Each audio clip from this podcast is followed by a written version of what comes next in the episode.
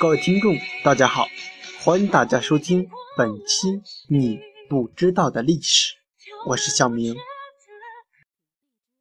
我们将会给大家讲述皇帝也有一夫一妻的。自古帝王多情，三宫六院七十二嫔妃，皇宫之中总是美女如云。有些皇帝喜欢收集美女，但但有些皇帝偏偏反其道而行，一生仅有一位妻子。明孝宗也许是中国历史上唯一一个始终坚持一夫一妻制的皇帝。他没有后宫无数，对于自己的皇后张氏，他非常忠贞，每天都和她在一起，终其一生都没有再纳任何其他的嫔妃。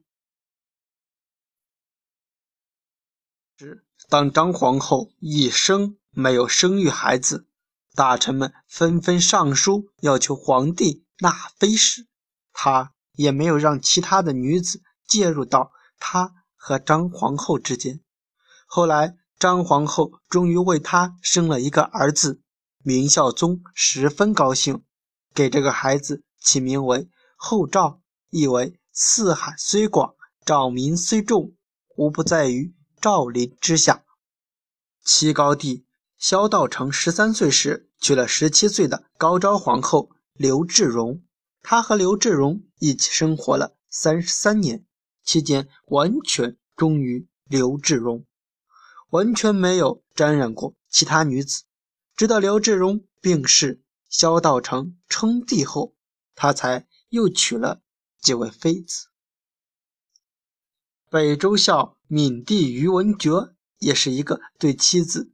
忠贞不二的人，他立袁氏为王后。婚后，宇文觉和袁氏感情十分甜蜜。宇文觉自从有了袁氏，对其他女子就连看都不再看了。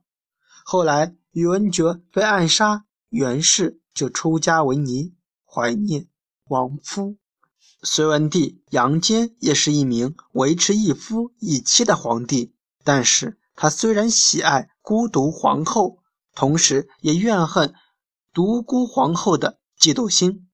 虽然有时他也想要宠幸其他女子，但是无奈权大势大的独孤皇后总是如影随形，而剧内的隋文帝只能和独孤皇后共度一生了。唐高祖李渊在称帝之前，对于自己的妻子。也是忠贞不二的，因为李渊的妻子杜氏是定州总管神武公杜毅与北周武帝的姐姐襄阳长公子所生的女儿。她温柔贤淑，有着一头美丽的长发，李渊总是和她如胶如漆。可是杜氏在四十五岁时去世了。而李渊在登基为帝之后，也就再没有一夫一妻的想法了。可见皇权是能够改变一个人的。在历史上留下很多骂名的儿皇帝后晋高祖时，晋唐虽然为人残暴不得民心，但是即使是他这样一个人品低下的人，也是有可取之处的。这就是他。对待妻子的态度，他认为作为一名男人就要善始善终，一辈子只能娶一个妻子。他的妻子就是后唐明宗的女儿永宁公主。辽太祖耶律阿保机对爱情的忠贞也是让人感动。耶律阿保机作为一代英雄，在他五十五年的生命之中，他只有。数律氏的一个妻子。